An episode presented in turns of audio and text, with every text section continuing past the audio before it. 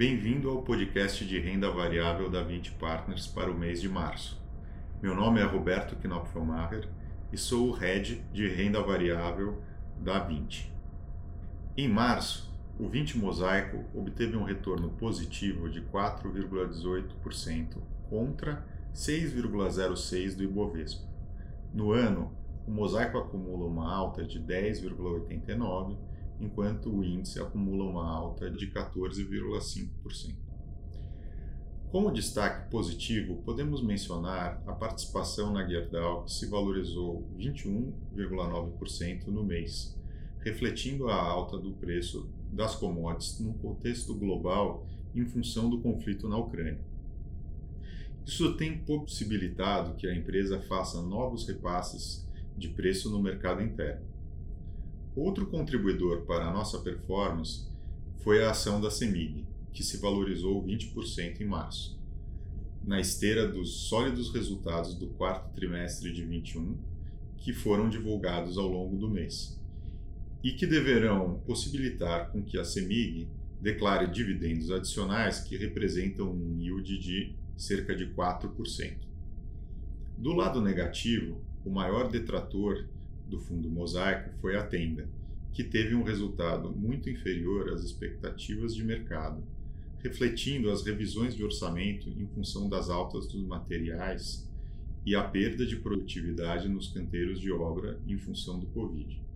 Isso fez com que as ações da construtora caíssem 32% no mês. Adicionalmente, tivemos uma leve contribuição negativa da Petrobras, cujas ações caíram 1,6% em março. A repercussão é, do forte aumento de preço dos combustíveis implementado pela empresa foi intensa e implicou num aumento do risco de interferência governamental na companhia, que culminou na demissão do presidente. Com isso, o aumento de risco ofuscou os benefícios nos resultados da empresa devido ao elevado preço do petróleo no mercado internacional, explicando a performance negativa da ação no mês. Nossas principais exposições no mosaico estão nos setores de bancos, petróleo, gás e energia elétrica. Continuamos bastante entusiasmados com as perspectivas de longo prazo do portfólio. Já o 20 Seleção FIA obteve em março um retorno de 5,7%, enquanto o Ibovespa subiu 6,1%. No ano, o fundo apresenta um retorno acumulado de 16,8% e o Ibovespa de 14,5%. A empresa Vale foi novamente a principal contribuidora para o bom desempenho no mês, refletindo os efeitos da guerra, uma vez que a Ucrânia e Rússia juntas respondem por aproximadamente 30% do mercado global de pelotas. Além disso, há uma expectativa de que o governo chinês estimule a atividade econômica, sobretudo o setor de infraestrutura, aumentando a demanda pelo minério.